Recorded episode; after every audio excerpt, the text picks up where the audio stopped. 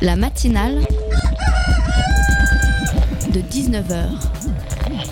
Et bah, c'est une émission qui parle de société, politique. euh, Culture alternative. On va aussi parler de sport, euh, de gens dans la rue. et l'actualité en règle générale. On va peut-être parler des corbeilles à linge pas en osier d'Auvergne. Voilà, il y aura, y aura des invités. Des sociologues, des invités chercheurs. Les invités ne diront que des choses intelligentes. Ça va peut-être s'étriper un peu de temps en temps, mais La matinale de 19h, du lundi au jeudi jusqu'à 20h sur Radio Campus Paris. Le sexisme, les amis, c'est comme le Coca-Cola. On en trouve partout, ça détruit la santé, mais tout le monde s'en fout. Non, Eh bien, le bien. sexisme, c'est pareil. Hein, je pense encore à cet ami se faisant traiter de grosse pute dans les couloirs du métro en début de vrai. semaine. Et avec pour seul échappatoire l'humour, histoire de détendre la tension et la colère rentrée. Eh bien, la colère, les chers amis, chers auditeurs, c'est exactement euh, mon sentiment. Je suis en colère, oui, face à la dernière campagne de pub pour cette marque américaine de boissons gazeuses. Allez, Coca-Cola, pour ne pas la citer. Sur les affiches qu'on peut voir partout, dans le métro, dans le RER, des jeunes, des jeunes branchés, cool, mais en fait, à bien y regarder, surtout des femmes, tiens, quel hasard. Des femmes jeunes, la bouche entr'ouverte et une bouteille de coca à la main, Ah évidemment. Alors oui, comme d'habitude, on me dira que je n'ai rien compris, que j'ai l'esprit mal tourné, que cette pub pour Coca, elle est sympa, elle est jeune, elle est cool, et puis c'est de la liberté d'expression. Eh bien non, je regrette et je l'affirme, la dernière campagne de pub pour Coca est racoleuse et complètement sexiste, avec son esthétisme de porno chic. La seule chose qui vous vient à l'idée quand vous la regardez, c'est que les gens qui l'ont réalisé doivent avoir un sérieux problème avec la sexualité. Ah oui, j'ai oublié le slogan Test the feeling. Allez, vous reprendrez bien une petite dose de sexisme À votre santé Il est 19h03, C'est les jeunes, bienvenue à tous dans la matinale et nos invités sont déjà avec nous en studio. La matinale de 19h, le magazine de Radio Campus Paris. Voilà, Michel est avec nous en studio, je vais le présenter dans un instant. Mais vous écoutez Radio Campus Paris, on est très heureux, je suis très heureux de vous retrouver comme tous les soirs de 19h à 20h. Ce soir, on va d'abord parler d'un squat, la miroiterie. Oui. C'est un des squats les plus connus de Paris, connu pour sa bière pas chère et Ce sa fut. liberté musicale. Enfin, oui, mais oui, Michel, c'était, ce fut le squat le plus connu. On va voir pourquoi et on va en parler Parce qu'on est bien. en recevant ce soir Michel, donc Michel tu. On est venu squatter le, la, euh, la radio, justement. C'est pas mal ici, je vais peut-être faire un petit concert de punk. C'est sympa, hein, il y a une chouette ambiance. je, je vais virer les jeunes parce qu'ils servent à rien. Bon bah on y va. Et donc Michel et Dume qui a ouvert et fermé le squat et puis Mélodie, euh, membre de l'assaut de la miroiterie de Paris. En deuxième partie d'émission, on plongera en musique dans une triste réalité, celle du conflit syrien. Et quatre ans après le début du conflit et des milliers de morts, eh bien l'espoir continue de vivre avec Amal. Amal c'est un album de musique qui a pour but d'aider les enfants syriens réfugiés dans les camps. On en parle tout à l'heure avec Cologne. Music- qui est musicien et à l'origine du projet. Et puis, en un peu plus léger, Mickaël viendra nous parler de l'actualité étudiante de la semaine. Alors restez bien connectés sur le 93.9, puisque, comme le dit le générique de l'émission, les invités ce soir ne diront que des choses intéressantes.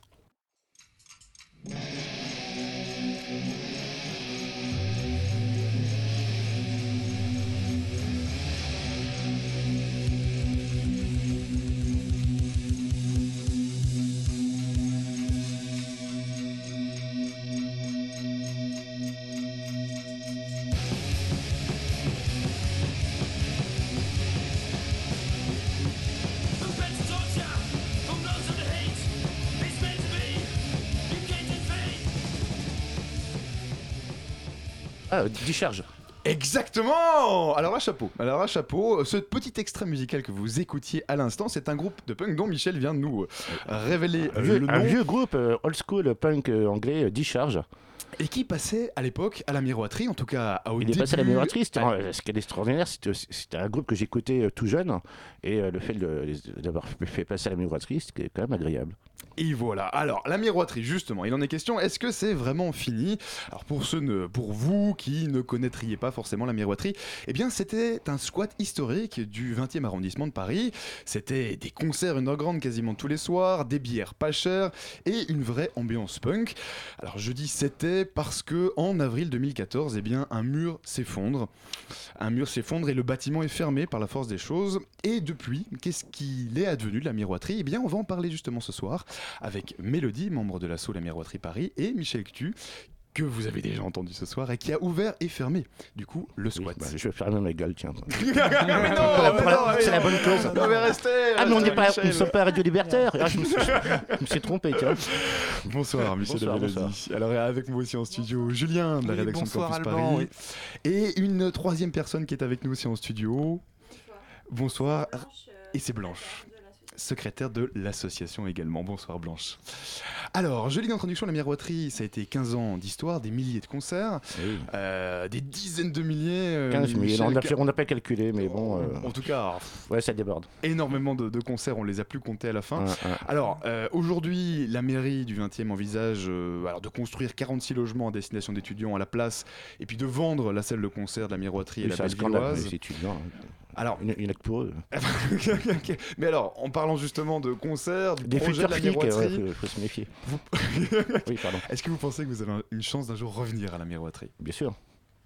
Bien sûr. De toute façon, là, depuis la fermeture, donc on a essayé d'être correct euh, vis-à-vis de la mairie de Paris. hein, euh, la mairie du 20e un peu moins, parce que c'est quand même des guignols. Euh, mairie de Paris, donc Juillard, le chargé de la culture, donc on avons créé des dossiers. C'est pour ça que nous avons monté l'association de la miroiterie après euh, la destruction de ce fameux mur. Donc on a fait ça dans les règles. voilà, nous avons eu beaucoup de rendez-vous à l'hôtel de ville avec ces gens-là. Je les appelle ces gens-là parce qu'on ne les connaît pas plus. Ils sont, ils sont, éjectables. Alors que nous- ça, ça change à chaque fois en fait ou oui, quoi oui, bon, voilà, de toute façon, euh, un si la gauche ne veut pas de nous, on ira voir la droite. euh, si euh, l'extrême gauche ne veut pas de nous, on n'ira pas voir l'extrême droite.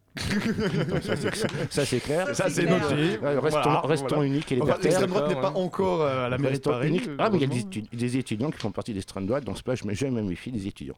Euh, donc, on a- a essayé de faire ça dans les règles, avec euh, gros dossiers, euh, qui on est, d'où on vient, euh, que- quels sont nos projets. euh, euh, par la suite, voilà, l'historique, on avait fait nos preuves dans ce lieu. La preuve, ils nous ont pris au sérieux.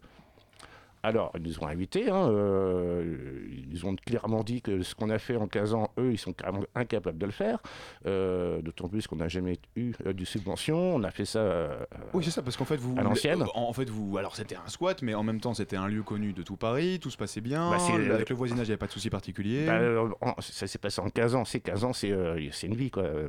Pour, certains, pour certains étudiants, c'est une vie. Hein. en tout cas, littéralement, pour le coup. oui. oui, non, je- de toute façon, je vais les- de les piquer les étudiants durant toute l'émission. hein. Je, je, je vous Voilà. préviens, petit con. Voilà. Euh, C'est pas comme si on était sur Radio Campus oui, non, Paris. voilà, pas hein. Voilà, voilà, voilà. donc, Il n'y a pas Mais- étudiants. Donc ça s'est fait avec le temps. Si on s'est fait euh, connaître, c'est avec le temps. Je veux dire, euh, au tout début, on jouait- on n'était pas frais. hein. Euh, Quand, quand- quand tu ouvres un lieu comme ça, c'est c'est tout pourri. Je veux dire, c'est une ancienne miroiterie. Euh, c'était euh, c'était cassé, il y avait des miroirs partout, des vitres, euh, des, des verres brisés, hein, euh, donc il a fallu euh, quand même faire un ménage monstrueux qui a, qui a duré plus ou moins 3-4 mois. Il y a le temps, c'est 15 ans, c'est le temps. c'est euh, C'était en 99 à l'époque. hein. Exact. Voilà, et pourtant, parce que vous disiez au début que vous ne pensiez pas rester longtemps euh, là-bas. Bah, quand, euh, tu ouvres un lieu comme ça, un squat, euh, tu peux, tu peux pas savoir. Tu peux te faire virer le soir même, deux jours après, euh, toi, par, euh, par la BAC, euh, par les vigiles, euh, par n'importe qui, on va Mhm. dire. Ou par d'autres squatteurs. Il y a des squatteurs de squatteurs. toi. Ah oui, Parce qu'en 99, du coup, ça se passe comment? Du coup, euh, du coup, Ouais. Michel, vous débarquez, tu débarques. hein, Alors, c'est une bande d'artistes. dans- on, lieu, on- et puis on était vous 3-4. nettoyez tout. Parce que moi, je suis artiste peintre, c'est ça. Parce que c'est pas ouvrir un squat pour ouvrir un squat. Moi, c'est pas un métier être squatteur. hein, euh, Ça comporte des risques, c'est chiant. Tu rencontres des, des, des, des débiles euh, à chaque porte. Euh, moi, je suis un artiste peintre, donc euh, le but était, avec euh, d'autres collègues artistes, était euh, parce que nous étions en recherche d'un espace vital de travail. hein, les ateliers, parce que les, étudiants, on, on leur, on leur construit des maisons euh, partout. euh, Il y en a que pour eux, à des de 20 mètres carrés. bon, voilà. Hein, les mecs, ils payent pas un rond. Il n'y a papa et maman qui, euh, qui leur payent le foie gras et les soirées au Bataclan. Hein, leur, leur, leur grande soirée au Bataclan, hein, hein, tu vois ce que je veux dire? Bon, mais nous, mais, les nous autres, les artistes- artistes, ben, pour avoir des ateliers, euh, des espaces de travail, parce qu'on a pas mal de matériel, ben, il nous reste quoi? Un, un atelier à Paris, tu sais, tu, tu sais combien ça coûte? Regarde-moi dans les yeux, tu sais combien ça coûte? Les yeux dans les yeux, je n'en Ah sais rien. Tu sais rien? Eh ben, ben, ben, ben, ça coûte très cher. Ça coûte très cher. Oui, bon, voilà. Mhm. Donc euh, nous, on, à l'époque, euh, moi j'ai fait ça auparavant dans d'autres lieux comme ça, magique, c'est que on- le but était de réquisitionner au nom du peuple, donc au nom des artistes, des espaces vitaux de travail. Mhm. La miroiterie euh, avait été abandonnée, abandonnée par ces euh, ouvriers parce que c'était trop, euh, trop dangereux, Mhm. donc ils ont dû partir à la mort dans l'âme euh, et quitter le lieu. Il faut voir que la, mi- la miroiterie, c'est euh, c'est- combien de bâtiments? C'est euh, c'est assez grand, mine de rien. Il y a combien de mètres carrés là-dedans euh, dans, dans- Une impasse en fait. Euh, Michel qui entière. regarde, qui regarde Mélodie. Oui, c'est c'est toute une impasse entière. voilà. Et du coup, que vous avez réaménagé, vous en avez fait notamment, une, notamment avec toute une, une salle, une grande une salle de concert. Euh, et là, vous avez petit à petit fait venir les, les artistes. Alors à la base, il y avait pas mal de gens, donc c'était c'était euh, Comment ça ah, s'est c'était construit assez électro. C'est que la salle de concert n'était pas une salle de concert, hein, c'était euh, c'était une grande salle où euh, les ouvriers euh, faisaient du sablage euh, sur les miroirs.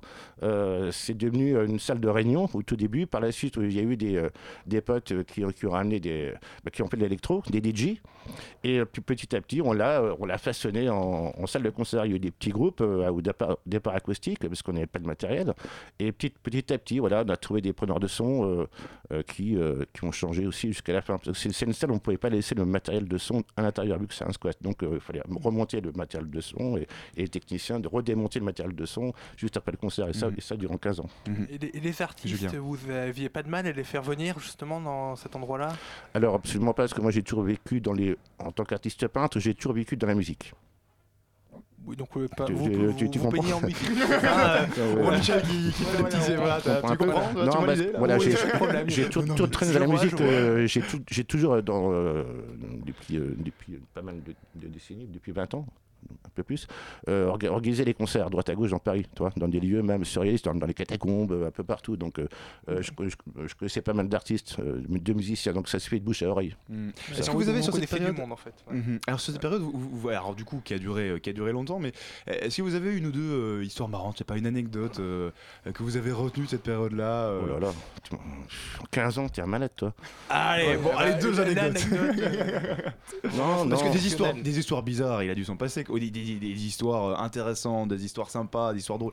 J'imagine quand même qu'en 15 ans d'histoire, euh, On s'est bien poilé pendant, euh, pendant 15 ans, c'est sûr. Ouais. Bon, euh, tu, me- tu me posais la question tout à l'heure si, les, si les, les voisins étaient, étaient contents ou pas quand, quand tu ouvres ce style de squat. Au début, les voisins n'étaient pas très contents. Euh, c'est un quartier, la Bellevilloise n'existait pas, l'Américaine non plus, les cafés des sports, le studio de l'Ermitage n'existait pas. Ah, donc donc c'est le quartier de Ménilmontant. c'était dans, les, dans les hauteurs de Ménilmontant, il n'y a pas de Mhm. métro à côté, il y avait que des bars, où il y avait que des, des vieux bourrachos qui, qui, euh, qui, euh, qui, qui- qui traînaient là. Mhm. Alors évidemment, euh, on a eu pas mal de, de- de voisins qui n'étaient pas trop contents. Imagine, le, type qui habite dans son canap avec sa, petite famille, tu vois, euh, trois, quatre gosses, bon, sapon, allons-y gaiement. Le mec, il bosse toute la journée, il paye un loyer inimaginable. Et qu'est-ce qu'il voit? Il voit une bande de gus en train de rigoler, se broyer la gueule euh, dans, dans, dans, dans 3000 mètres carrés juste, juste en bas de chez lui. Alors le type, il est pas content, tu vois. Oui, mais enfin, a- après, ils, ils, ils viennent pas les voisins, ils sont pas, ils sont pas venus du coup? Alors sur le coup, non, bah, ils ont fait des pétitions. On a eu euh, tout, tout de suite, euh, ils ont été voilà, la police. Bon voilà, euh, à partir, à partir du moment où il n'y avait pas de plainte au, ni- du- au niveau des, du propriétaire, parce qu'il n'y avait pas un propriétaire. À l'époque, il y avait une quarantaine de propriétaires. Oui, C'était par vous lot. avez eu des plaintes? C'est par lot. Oui, des plaintes, mais bon, ils nous ont jamais trop, trop embêtés. hein. Jusqu'à la fin, quelque part, même, même les flics, ils nous ont jamais trop embêtés pour les concerts. On n'a jamais eu le droit, droit de faire des concerts. On n'a on jamais payé la CNV. On n'a jamais eu le droit de monter un bar. Euh, on n'a jamais eu le droit de rien faire. À vrai dire, c'était un lieu, un lieu de liberté. Oui, Puis et- après, il y a quand même eu euh, le magasin Mélodie. solidaire, euh, les repas. euh. Il y a eu pas, il y a eu pas mal d'actions. Mm, Oui, parce qu'il y, y avait, il y avait les concerts, mais il y a aussi toute une série d'autres choses, toute une vie qui s'est développée, développée en fait autour de. Bah, Dans le sens de où il y, avait les miroitiers, donc les gens qui étaient ou qui vivaient là ou qui y travaillaient, mais il y a aussi pas mal de, de, de- de- de groupuscules, de gens qui venaient de l'extérieur afin prati- pratiquer des choses. Euh, des gens qui ont préparé à manger, euh, chaque vendredi, je crois, qu'on on ramenait toute place de montant pour euh, la bouffe gratos, tu vois. Mhm. Euh, il y avait des magasins gratuits, où on, on donnait de- des, des jouets ou des fringues, un, un peu de tout. Il y avait pas mal de gens de l'extérieur. La miroiterie, c'est c'est construite beaucoup avec les gens de l'extérieur, à vrai dire. Il y a eu les portes ouvertes aussi, donc euh, dans ce cadre-là, euh, bah, c'était un lieu ouvert, effectivement. euh, tous les gens du quartier venaient, euh, il y a eu les ateliers qui exposaient. Enfin Mhm. voilà, on a ouvert le lieu quand même. euh. Donc c'était finalement un lieu très ouvert, très reconnu. Et puis, et puis un arbre est tombé sur la miroiterie et on va continuer du coup à, à en parler tout de suite et à essayer de voir. Non, c'est une racine, c'est une devient- racine qui a poussé. C'est Un la arbre racine. pas À tombé. la racine est, Ouais, elle est finalement le Entre mur est murs. tombé. Enfin, et le- le du coup, la question est de savoir ce que va devenir la miroiterie. On en reparle juste après une petite pause musicale.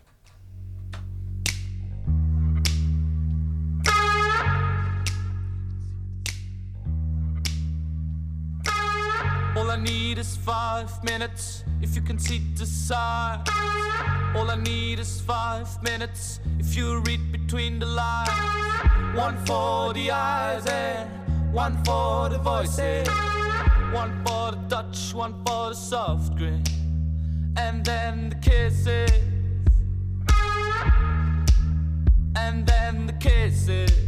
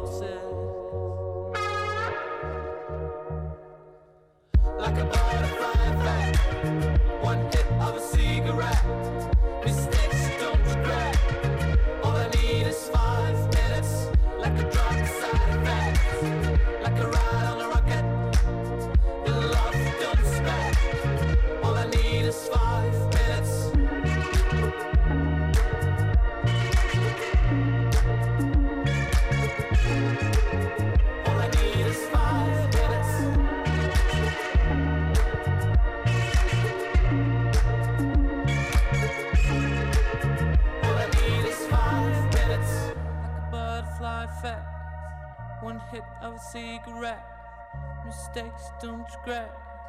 All I need is five minutes. Like a drug with side effects, like a ride on a rocket. The love you don't expect. All I need is five minutes.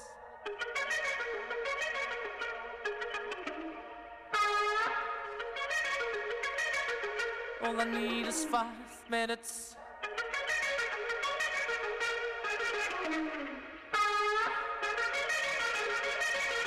All I need is five minutes.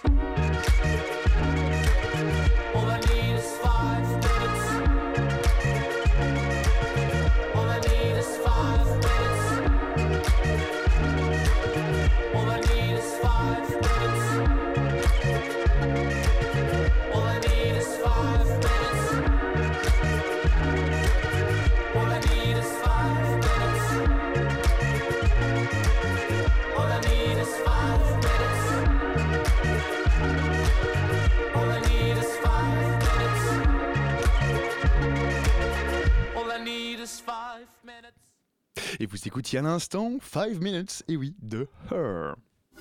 La matinale de 19h sur Radio Campus Paris. Et vous écoutez toujours la matinale de 19h sur le 93.9 ou sur radiocampusparis.org pour vous tous, petits vénards qui nous écoutez sur internet. C'est pas le matin, 19h. Et ouais, c'est un petit jeu de mots. ouais, Ah bon, d'accord, Oui, Les étudiants ne sont pas tous debout. Ouais, euh. il- il faut être jeune, Les petits pour- pour étudiants pas ne sont pas tous debout euh, à 7h du matin. Mais à 19h, oui, du coup, vous nous écoutez. On parle toujours de la miroiterie, donc avec Michel, avec Blanche et avec notre charmante troisième invitée, dont désolé, mais oh là là, mes fiches, mes fiches, mes fiches, Mélodie, la délicieuse Mélodie. Oui. Julien. Voilà, alors je voulais voir ce que je suis allé voir tout à l'heure. Vous avez lancé une pétition pour avoir euh, droit à un lieu artistique qui regroupe actuellement à 18h55 euh, 764 signatures.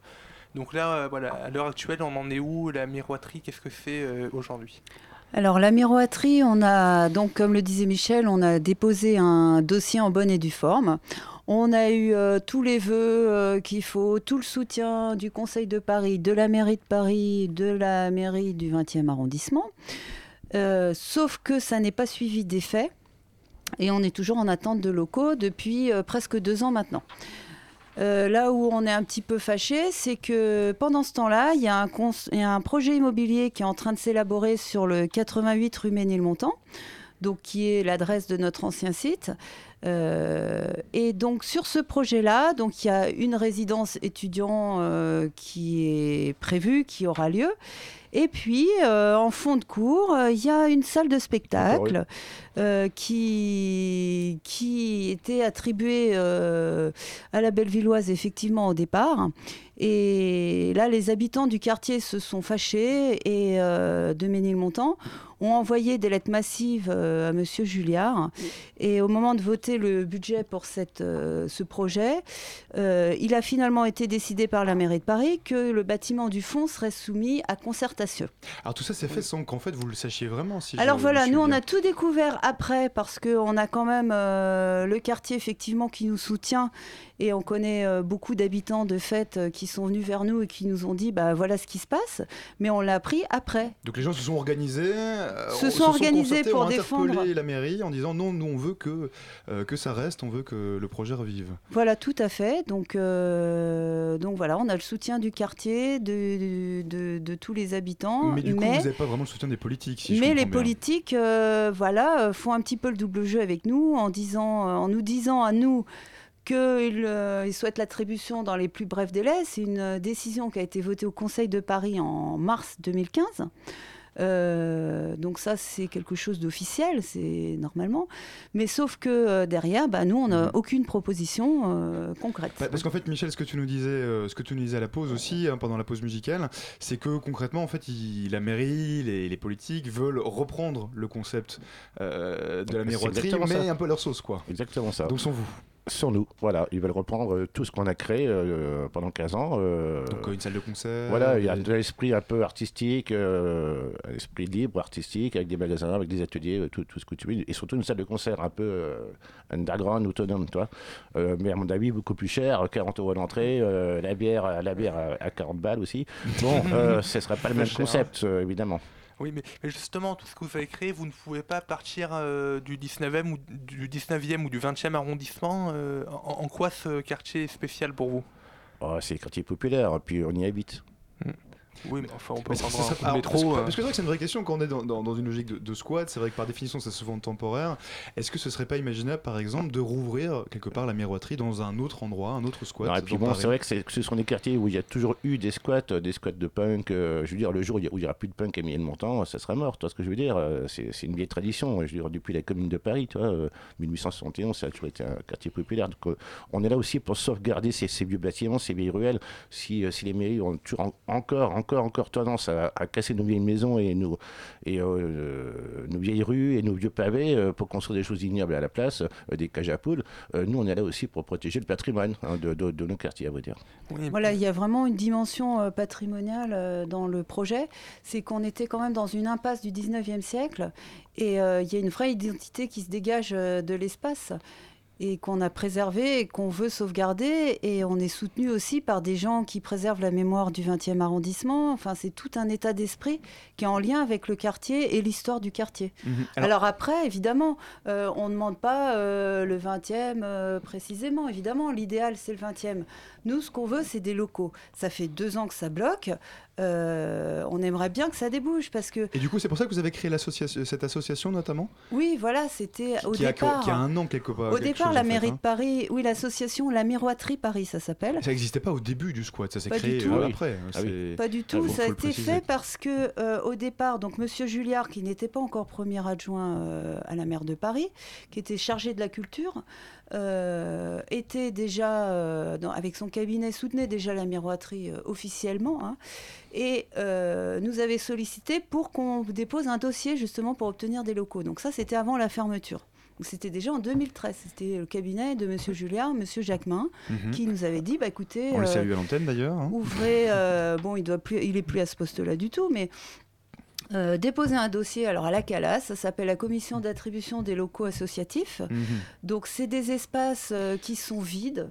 Euh, en attente de, de travaux. Et Mhm. sur les 2-3 ans, le temps qu'il y ait des travaux qui, qui se mettent en place, Mhm. il, pro- il propose, soi-disant, euh, à des collectifs artistiques, euh, triés sur le volet, visiblement, euh, ces bâtiments-là à des prix solidaires. Voilà. Mais depuis, ça traîne, si je, si je comprends bien. D'accord, mais après, vous êtes quand même connu à l'international, vous avez fait plus de 15 000 concerts, vous le disiez tout à l'heure, Michel. Euh, vous n'avez aucun soutien euh, On a des soit à soutiens, l'international, soit des, des artistes. euh, On a des soutiens, bien sûr, sauf que bah, les politiques, euh, ils font un petit peu ce qu'ils veulent. Mhm. Le jour où ils ont décidé de revenir un petit peu en arrière sur ce projet immobilier en disant que finalement il serait soumis à concertation, ils ont voté aussi dans ce même Conseil de Paris euh, le fait qu'il y aurait des bâtiments qui seraient attribués pour tel autre collectif. Donc, Donc, en des bâtiments, ils existent en fait. Donc en Voilà. fait, quelque part, les bâtiments existent, mais Il clairement, n'y a pas on de vraie donner, volonté. Ah, ils ont un peu peur, Voilà, ils ont- il y a un petit peu Mm. un Ils- double ils, jeu. Ils, ils veulent pas prendre de risques, euh, voilà. Je pense qu'il y a certains qui, qui sont intéressés, mais euh, comme ils- ce sont des petits fonctionnaires, ils ont, ils ont leur petit poste, euh, ils ont un peu peur de prendre, de, de prendre les devants, à vrai dire. Ils nous prennent un peu pour des anarchistes. Et alors, du coup- Alors, ce qu'il faut coup- savoir quand même, c'est que les, Mélodie, locaux, une fois qu'ils sont conventionnés, en fait, il y a euh, la mairie de Paris. euh, bon, ils donnent les locaux, mais quelque part, euh, le lieu, il est, il est vidé après de, de l'esprit artistique original. C'est-à-dire qu'au départ, bah, le squat devient. enfin, on leur propose un, un autre espace. Mhm. Dans cet espace-là, au départ, il y a les artistes d'origine, voire même ils n'y sont pas, puisqu'il y a des appels à projets. Et ensuite, euh, bah, c'est un turnover. Euh, bon, voilà, il y a, on demande un petit peu, euh, voilà, qu'on Attendez. soit bien dans les normes. Mais alors, je- bah, du coup, c'est c'est très compliqué. Alors, du coup, je reviens à ma question. Pourquoi pas ouvrir un autre squat? Est-ce que c'était possible il y a 15 ans? C'est plus possible aujourd'hui? Il y a de moins en moins de, de, de- de friches, il y a de moins en moins de- de- de- d'anciennes usines abandonnées, parce qu'il faut de la place hein, dans un squat. euh, et puis bon, euh, il faut, il faut qu'il soit assez bien placé pour pas embêter les voisins aussi. Donc, euh, et puis il y, y a un gros problème avec aussi avec tous les artistes qui sont un peu en perdition, que ce soit les, les- les musiciens euh, de, de tous bords. On faisait du jazz, on faisait du hip-hop, euh, il n'y avait pas que du punk, hein, à vrai dire. Euh, on mettait un peu de tout. Et bon, maintenant, les- pour avoir ce style de salle, pour cette euh, tendance underground et indépendante, ça se fait très dur à Paris. Euh, ça- il faut aller en banlieue quasiment, ou voire en banlieue élo- éloignée. Tu vois. Donc Mhm. il y a de moins en moins d'espace, déjà avec une âme, hein, parce que la miroiterie avait une âme, c'était le charme avant tout. Maintenant, bon, voilà, trouver un espace comme ça, ça devient de plus en plus dur. Mhm. Et sinon, vous n'avez pas d'autres- squats pour vous soutenir? Et, et puis alors, com- et manière générale, comment est-ce qu'on peut vous soutenir justement dans, au- aussi du coup dans, dans, le combat qui est le vôtre maintenant? Je, je, vais- je- je me tourne du coup vers Blanche qui n'a pas encore parlé depuis le, le début de l'émission. Euh, mais donc- Blanche, comment est-ce qu'on peut concrètement vous soutenir la, la miroiterie, soutenir votre projet, votre assaut? Alors vous pouvez euh, éventuellement aller sur la page Facebook de la Miroiterie 2.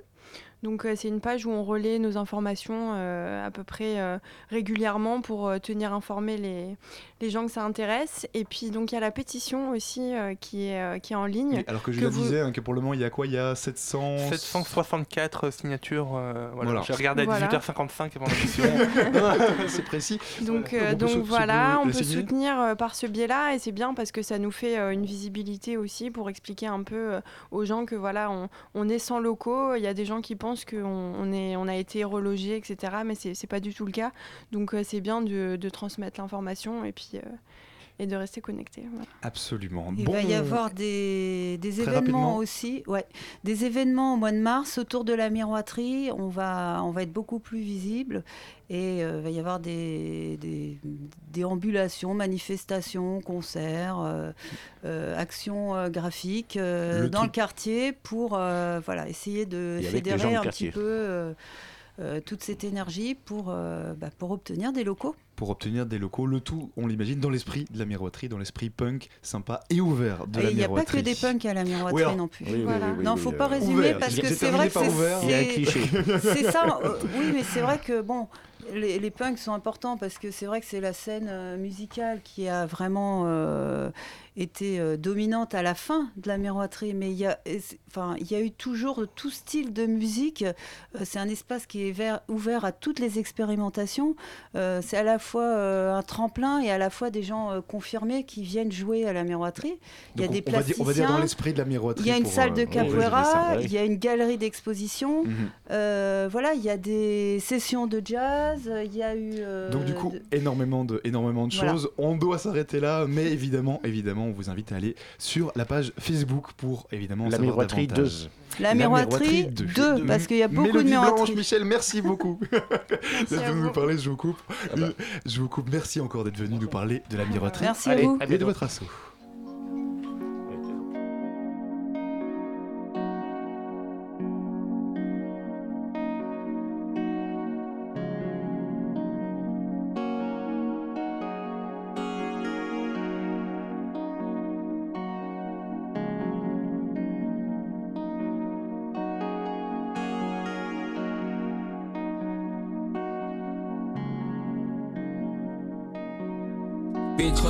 Cocaine, gun slow me up, I ain't codeine. My lines wicked, my flow when you sleeping, man, I'm living dreams. Mason boy, yeah, I love my team. We get high without tambourines. Girls in my car, but no gasoline. Not being a hammer car, but no gasoline.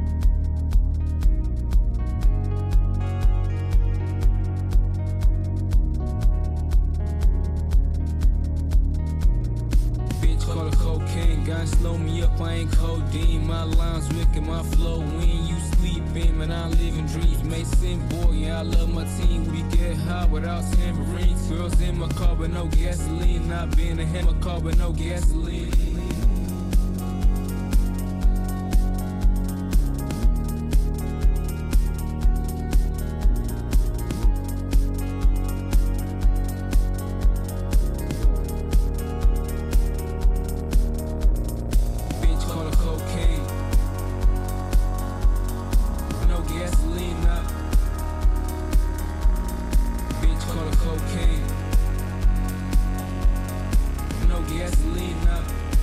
But no gasoline up.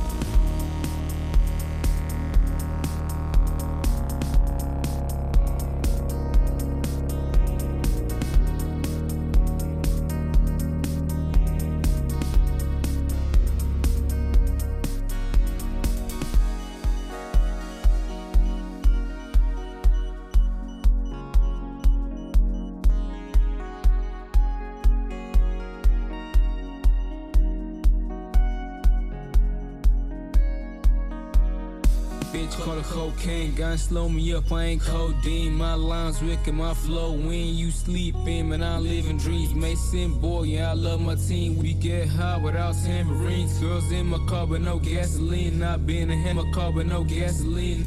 Bitch call cocaine. No gasoline up.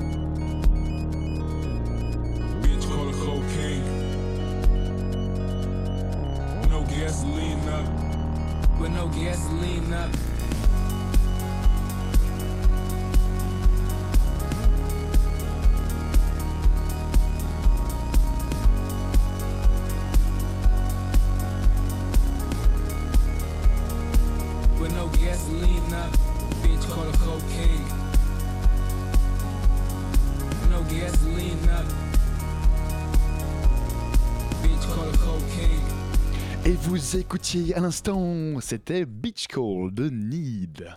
La matinale de 19h du lundi au jeudi jusqu'à 20h sur Radio Campus Paris.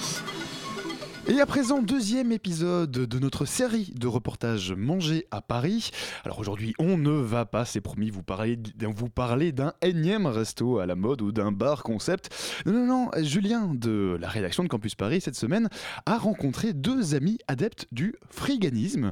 Le friganisme, c'est un mode de vie qui consiste à récupérer de la nourriture dans les poubelles pour lutter contre le gaspillage. Ils ont même créé une plateforme d'échange de, redistribu- de redistribution anti-gaspi. Tout de suite, on écoute son reportage. Alors, les salades, des trucs de d'enfants là, faire une orange. Ah, c'est des, des fleurs. Trop cool. Les frigales en général sont propres. C'est pas des sauvages qui veulent juste euh, foutre en bordel les poubelles, etc.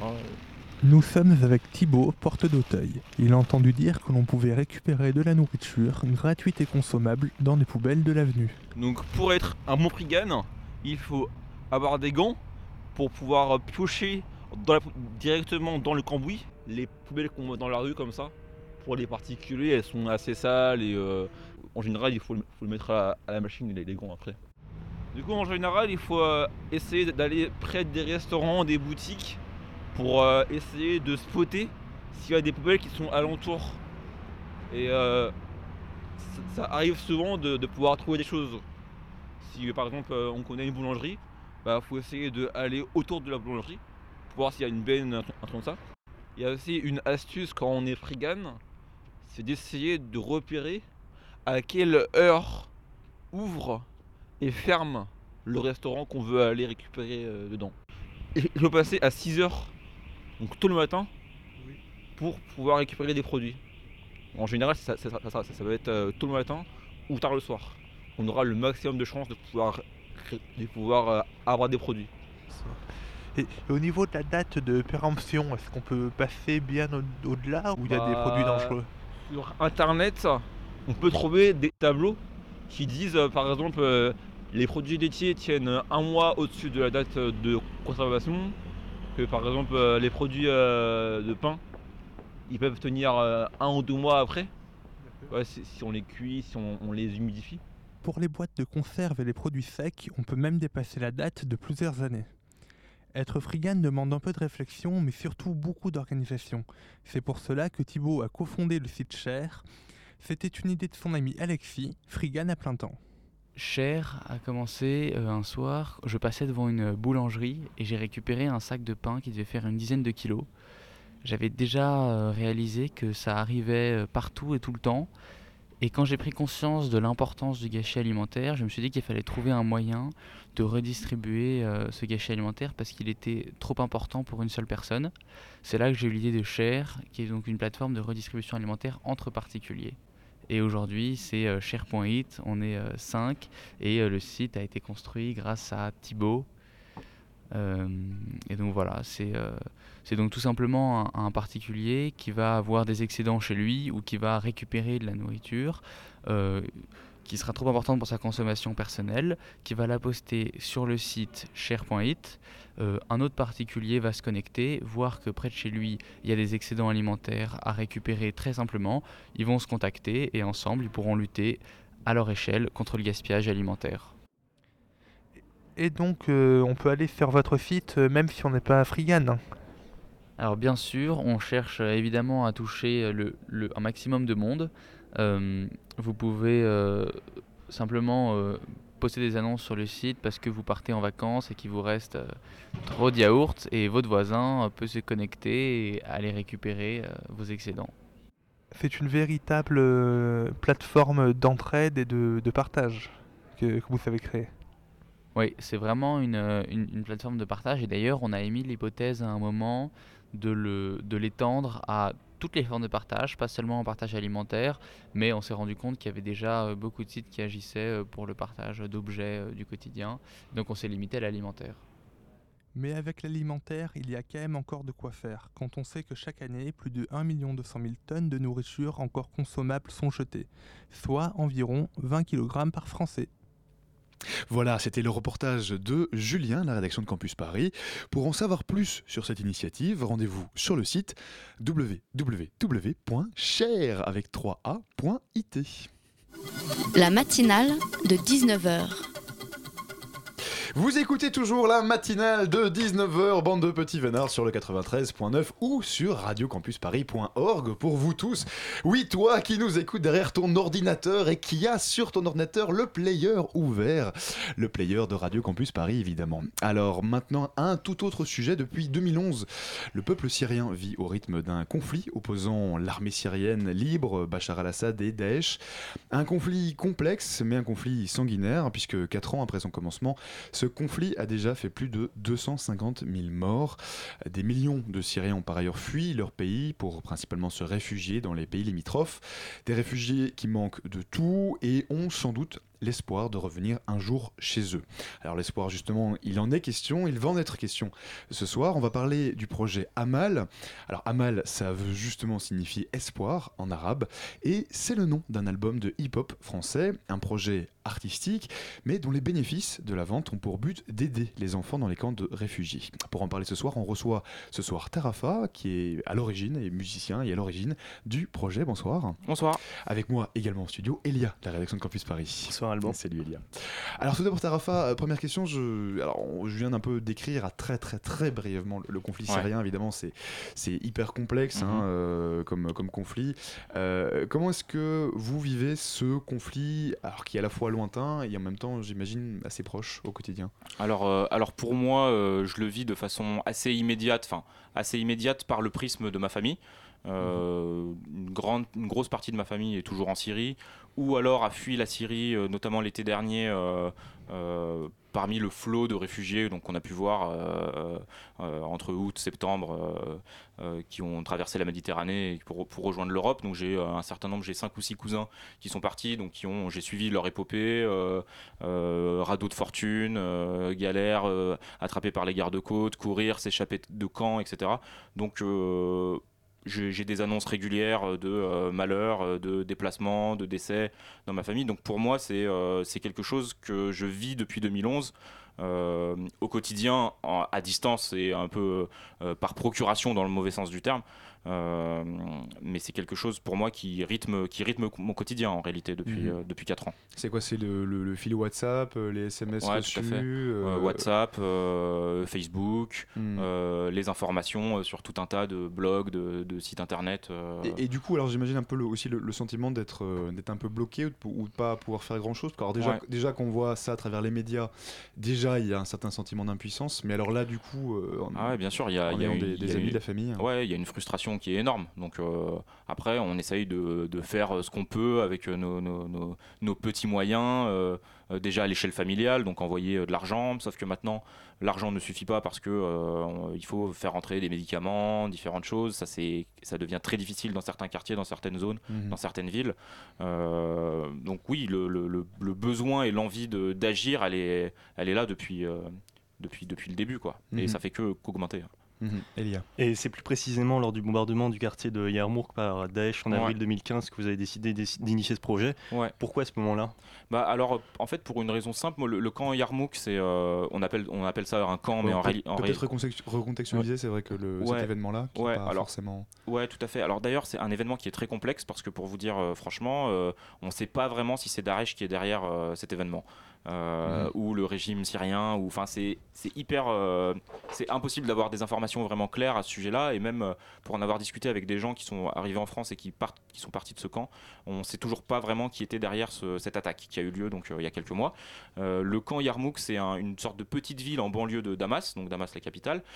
C'est un camp, on appelle ça un camp et en réalité c'était un bidonville et c'est devenu une vraie ville qui accueille les réfugiés palestiniens qui, euh, donc, qui, euh, qui- qui sont partis de, de- de la terre palestinienne euh, à la création d'Israël et qui, euh, et qui occupe, enfin qui occupe à, à qui on a laissé ce- cet espace qui est devenu une, une vraie grosse ville en Mhm. banlieue de Damas. Et alors en avril Euh, 2015, du coup, ce camp est bombardé. ce camp est bombardé. Moi, j'ai un ami, un très bon ami qui vit, qui est palestinien de Syrie, qui vit sur place, et donc qui j'ai pris de ses nouvelles tout de suite quand j'ai vu ça. Euh, on s'écrit, et il me raconte que, euh, bah, il me dit, tu vois, ce, ce petit, euh, ce, ce petit, ce petit magasin de, de disques où on allait tout le temps quand tu venais, bah, le bâtiment a complètement explosé, il n'y a plus rien, quoi. Mhm. Donc, bah, ça, ça a été. c'est- débile hein, parce que c'est du matériel et c'est un truc, mais c'est un souvenir de la Syrie que, que j'aime et que, que, que- que j'ai dans mon cœur qui, qui a disparu, qui a, qui a explosé. Et là, ça, m'a, ça, ça a été un peu un déclic pour, pour, pour construire un projet artistique pour, pour la Syrie, quoi. Enfin, pour la Syrie. Mhm. Et c'est à ce moment-là, du coup, que vous avez, euh, vous avez décidé de, euh, de lancer du coup cet album, Ouais. cet album musical, euh, qui regroupe alors, ce qui regroupe, si sauf erreur, 21 beatmakers, c'est Ouais, bien ça, c'est donc, ça. qui est une compilation en fait de, de hip-hop. Ouais. Alors, comment est-ce qu'ils ont réagi les, les- les artistes ou, ou les amis quand, quand vous leur avez parlé du projet? Vous, vous êtes combien d'ailleurs à la base du, du projet? Alors, à, à la, à la base du projet, on est trois. Mhm. Euh, donc euh, Yannick, euh, avec qui on a monté le label Mutant Ninja, et Chip, qui est un, autre artiste du label très proche, avec qui on fait à peu près tous les, tous les projets. Donc voilà, ça c'est vraiment l'équipe restreinte Mutant Ninja. Il y a aussi Bonne Trips et Tony, et un artiste s'appelle Chicho Cortez, qui, qui c'est vraiment le noyau dur du projet.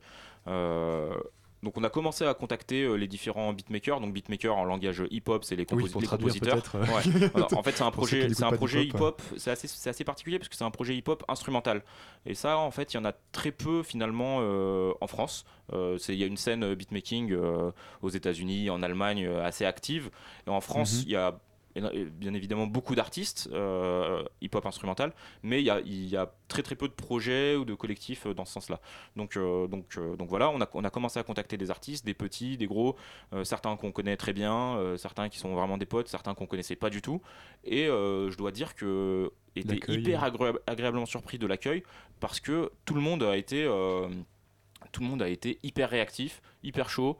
Euh, et s'est donné à fond. Enfin, j'ai vraiment senti de l'enthousiasme dès euh, le début, alors qu'on savait pas du tout dans quoi on se lançait. Et, Mhm. euh, et au final, on a un line-up, euh, un casting qui est plutôt prestigieux. Il y a des gros artistes de- Oui, du, domaine comme Vincile, ouais. Guts, voilà. Aussi des. mais j'ai été au- autant touché par, par l'engagement de ces mecs-là que de tout petits, enfin tout petits, de jeunes artistes euh, qui sont pas connus et qui sont qui sont donnés à fond aussi.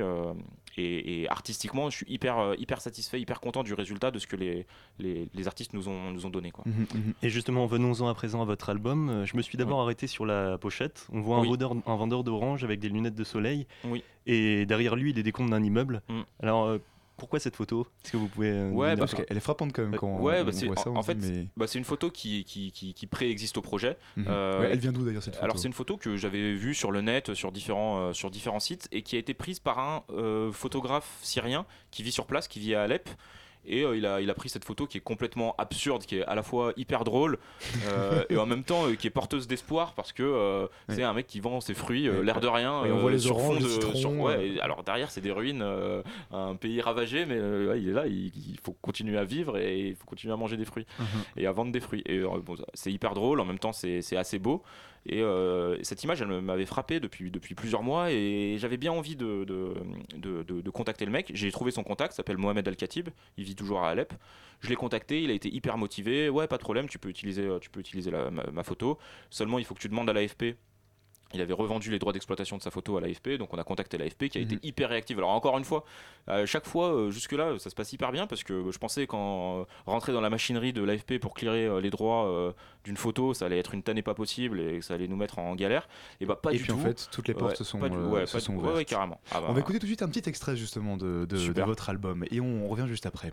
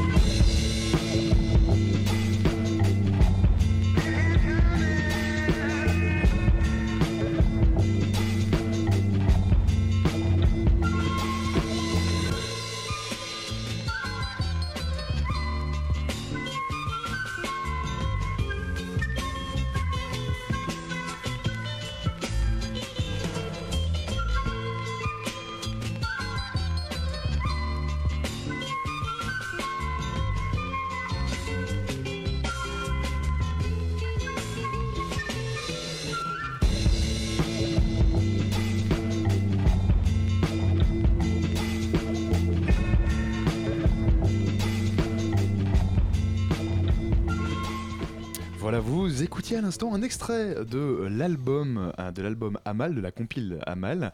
Euh, C'était Still Shining de Cheap. On est toujours La matinale de 19h sur Radio Campus Paris. Bah oui, on est toujours dans la matinale de 19h sur Radio Campus Paris et on est toujours avec euh, Tarafa euh, qui est musicien et l'origine du projet Amal, toujours aussi avec moi en studio, il y a. Oui. Et j'ai une, une autre question à propos de, de l'album. Pourquoi, euh, déjà, pourquoi c'est un album entièrement instrumental et pourquoi Ouais. ne pas avoir mis des textes euh, Alors euh, oui, effectivement, euh, très juste. Euh, alors on a décidé de, en fait très rapidement, on s'est dit oh, on va faire un album, euh, voilà pour euh, donc pour le pour le compte d'une association euh, sur place, ça s'appelle le Syrian Dream. Et en fait, on, a, réfléchi à, l'angle qu'on allait prendre. Au début, on voulait euh, contacter des rappeurs euh, pour, poser sur des, morceaux.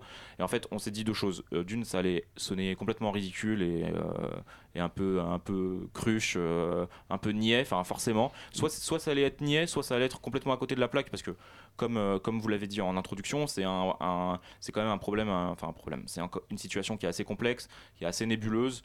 Euh, même les personnes qui s'intéressent à fond à, à tout ce qui se passe n'ont pas accès à- forcément à une information complète. Euh, mettre des textes là-dedans et des textes de rap, donc a priori à, à volonté euh, engagée, c'est- ça, ça- ça c'était, ri- euh, ça risquait de brouiller le discours et aussi de le politiser.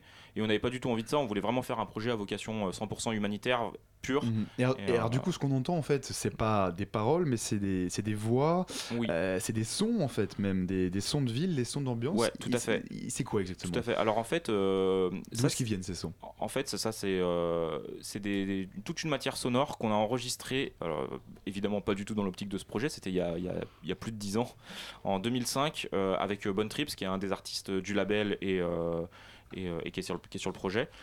Euh, J'étais parti avec lui à Damas en, donc en 2005 et on était parti avec un petit enregistreur numérique et on, on enregistrait en permanence euh, quand on se baladait dans la rue, quand on traînait dans les cafés, quand on, euh, on allait voir ma famille, etc. Enfin, on était tout le temps en train d'enregistrer du son. Dans un marché un peu partout. Exactement. euh, Donc en fait, on a toute une matière sonore incroyable, mais qui dure des heures. hein. De sons de Syrie. De la Syrie, Mhm. d'avant le conflit. Donc du coup. Moi, j'avais complètement oublié l'existence de cette matière sonore et c'est un peu vers la fin du projet. Donc, on avait déjà pas mal d'artistes qui nous avaient envoyé leurs sons, etc. Et la question, c'était bon, maintenant, comment on on va lier et construire un album avec 21 titres de 21 artistes euh, qui sont qui n'ont pas travaillé ensemble quoi donc chacun a fait a fait son son de son côté et en fait euh, Trips euh, a exhumé ce, ce, ce- ce disque dur en me disant mais tu te Mhm. rappelles en 2005 on, on avait enregistré tout ça? Et j'avais totalement oublié le truc et du coup ça a une valeur particulière parce que euh, parce que c'est un son un son qui, qui, qui rappelle la, la Syrie entre guillemets d'avant quoi Donc votre but est d'aider, l'argent sera reversé à Syrian Dream. Ouais. C'est une association qui aide les enfants dans les camps de réfugiés à la frontière turque. Ouais. Donc déjà, euh, première question, pourquoi eux? Et après, dans quel camp de réfugiés euh, agit l'association euh, Syrian Ouais, alors effectivement, euh, pourquoi eux? Parce que euh, c'est une petite association indépendante euh, qui, dont, dont le, le- le but me, me parle particulièrement, c'est-à-dire qu'ils travaillent avec les enfants dans, le- dans, dans les camps, et pas seulement dans les camps d'ailleurs, dans, dans les zones urbaines aussi, où les, des réfugiés qui sont encore plus délaissés que dans les camps, parce qu'il y a encore moins de structures. Euh, et qui, qui œuvrent pour l'éducation, l'apprentissage artistique euh, des enfants. En gros, il y a euh, de 4 millions d'enfants qui sont déscolarisés. Donc l'idée, c'est vraiment de, euh, euh, d'initier euh, un suivi, euh, de donner des cours, etc. Et, euh, et j'ai connu l'existence de cette association euh, en réalité par, euh, par ma mère qui, euh, qui est partie là-bas en mission pour euh, les aider, euh, pour, enfin, pour former des enseignants euh, dans les camps, etc. Et c'est à Antakya et à, à Taï. Et, et donc euh, l'album sort euh, demain, vendredi 22 janvier. Et où est-ce qu'on pourra euh, acheter l'album Alors, oui, Pour les millions de personnes qui nous écoutent, Oui, qui se Alors, euh, demain pour acheter l'album. Alors dépêchez-vous, donc c'est une édition collector. euh, donc on a fait un super CD Digipack avec euh, avec la photo que vous connaissez. Mhm. Euh, vous pouvez euh, le commander sur euh, notre site internet euh, www.projetamal tout attaché p r o j e t a m a l.com. Voilà. Mhm. Et sinon, il est aussi euh, disponible euh, dès demain euh, sur iTunes, sur Spotify, sur Deezer. Donc n'hésitez pas à l'écouter, à l'écouter en boucle. ça générera toujours plus de revenus Avec pour une- ouais. Syrian Dream. Avec une, une histoire du coup qui est racontée tout, tout Oui, au long de, tout à fait. de- de cet album.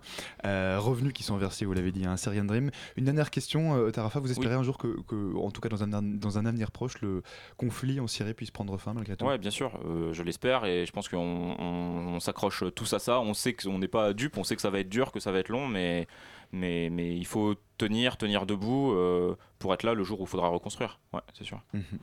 L'album s'appelle Amal, c'est la compilation plutôt Ouais. s'appelle Amal. Elle est disponible dès demain. On l'a dit. Merci beaucoup, Merci. Rafa, d'être venu nous parler ce soir. Merci à vous. La matinale de 19h, le magazine de Radio Campus Paris. Du lundi au jeudi jusqu'à 20h. Bon et maintenant sur un ton encore plus encore plus léger, on va parler de on va parler de ce qui se passe un peu dans le monde étudiant puisque Mickaël est rentré avec nous au studio. Alors salut Mickaël. Salut Allemand. Alors aujourd'hui tu vas nous parler d'un appel à projet en fait organisé par l'association euh, Noise Noise la ville comment tu prononces ça? Noise Noise? Noise la ville à l'anglaise. Alors dis-nous qu'est-ce que de quoi s'agit-il? Alors déjà, je vais commencer par vous présenter l'assaut. Donc cet assaut a été créé en 2011 par des étudiants de Sciences Po Paris. Elle cherche à promouvoir la diversité culturelle de la ville auprès des étudiants car selon eux, les cercles universitaires ne laissent pas beaucoup de place aux, initiatives culturelles ur- aux initiatives culturelles urbaines, pardon. Et puis il y a la dimension du bruit de la ville qui leur tient à cœur. Ce bruit, ils le définissent de deux manières. Mhm. D'une part, c'est la musique qu'on peut entendre dans la ville, que ce soit du rap, du jazz manouche ou des fanfares de rue. D'autre part, ce sont les discours des sociologues, des politiques et autres experts sur l'urbain et les problématiques liées au quotidien de la ville. Pour faire entendre ce bruit de la ville, l'ASSO organise donc de nombreux événements, des conférences, des apéros, des ateliers, des concerts et surtout le festival Le Bruit de la Ville qui se tiendra cette année les 18 et 19 mars. Et donc c'est dans le cadre de ce, de ce festival, hein, donc le bruit de la ville, qui lance ce grand appel à projet, c'est ça? Exactement. En fait, ils recherchent des talents individuels, des associations, des collectifs artistiques qui souhaitent proposer des performances musicales, des expos artistiques, des ateliers et des projections en lien avec les cultures urbaines. D'accord, et donc ils auront la possibilité de, de quoi De s'exprimer dans différents endroits, c'est ça? Exactement, dans Paris et également euh, en proche banlieue à Villejuif. Mhm. D'accord, donc en fait partout où se déroulera l'édition du festival, quoi. Mhm, Ok, alors du coup si ça nous intéresse, euh, où est-ce qu'on peut aller voir ça? Sur quel site web? Sur la page web de l'émission de ce soir, vous aurez toutes les infos. Ok. Euh, jusque quand Alors jusqu'au 5 février, vous pouvez euh, proposer votre, votre projet et j'en profite également pour dire que l'ASSO est à la recherche de bénévoles pouvant intégrer l'équipe des rédacteurs web afin d'alimenter leur blog participatif. C'est bien noté. Alors maintenant, tu voulais nous parler d'un concours de récits. hein, c'est encore autre chose. Un concours de récits organisé par l'Alliance internationale de la cité universitaire, de la CTU. Exactement. Tout d'abord, encore une fois, je vais vous présenter très vite fait cette association. Donc, en fait, c'est un réseau des anciens résidents de la Cité internationale universitaire de Paris, comme vous venez de le dire, répartis dans le monde entier. Là, elle organise la troisième édition du concours d'écriture 17 boulevard Jourdan, qui est en fait l'adresse de la Cité universitaire. Exact. Et cette année, le thème choisi est la sérendipité. Là, oh, le beau thème. La sé- Alors là, par contre, la sérendipité, normalement, on prononce. Là, là, je, là, Ah, je te ok, autant pour moi. Autant pour moi. la sérendipité, euh, bah alors c'est quoi en fait, du coup? Par contre, je vais te laisser définir le terme. Alors, en fait, c'est l'art de faire une découverte par hasard. D'accord. Donc l'art de faire découverte par hasard, euh, et du coup quel lien avec le, le concours? Et ben donc justement, le but de ce concours est de raconter un court récit sur un heureux hasard qui a rendu la vie plus belle à son héros. Et euh, une autre condition, l'histoire doit forcément se dérouler à la cité universitaire. Donc voilà, à vos stylos, vous avez jusqu'au 17 février pour envoyer votre récit. Ok, pour ceux qui seraient éventuellement intéressés, il y a des prix à gagner? Exactement, alors le premier prix remportera le livre Correspondance impressionniste et le second prix se verra offrir deux numéros de la revue photographique 6 mois. Ok, bon c'est pas mal, tu, tu comptes participer euh, à ce concours toi du coup, Mickaël? Si j'ai le temps, si j'ai le temps, je verrai bien. Alors, en tout cas, si on veut plus euh, d'infos concernant le concours, de nouveau, quoi, on va sur la... Sur la page web de l'émission de ce soir. Voilà, la page web, donc le podcast de l'émission qui, bien sûr, sera en ligne juste après cette émission. Merci beaucoup, Mickaël, pour cette chronique. On arrive tout doucement au terme déjà, et oui, de cette émission de la matinale de euh, 19h. Si vous avez manqué une partie, eh bien, vous pourrez la retrouver en podcast d'ici quelques minutes sur le site de Radio Campus, radiocampusparis.org. Euh, tout de suite, restez bien connectés puisque nous accueillons décidément un mouton. Exactement, Alban. Coucou, euh, le mouton. Bonsoir à tous. Ce soir, nous nous Alors, de quoi vous allez parler Nous nous interrogeons sur les manières de faire la paix dans l'histoire, au Moyen-Âge, euh, dans la période contemporaine et même pourquoi pas aujourd'hui. Donc restez euh, à l'écoute si ça vous intéresse. D'accord, ça va aussi être des conseils pratiques, on va pouvoir faire la paix entre nous. euh. Oui, des manières de se battre, des manières de, de plaquer des adversaires, de ce genre de choses, oui. D'accord, mais le tout dans la joie, la paix et la bonne humeur, bien, Bien sûr. sûr. Absolument. Restez bien donc connectés. Tout de suite, c'est dessine-moi un mouton. Voilà, du reste, merci pour euh, merci à tous ceux qui ont réalisé cette émission. Merci à Nejim qui était la réalisation ce soir, ainsi qu'à tous les chroniqueurs. Merci à Camille et Elsa à la coordination de cette magnifique émission. Tout de suite, restez donc bien connectés. Encore une fois, merci de nous avoir écoutés et à très vite sur Radio Campus le 93.9. Vive la radio.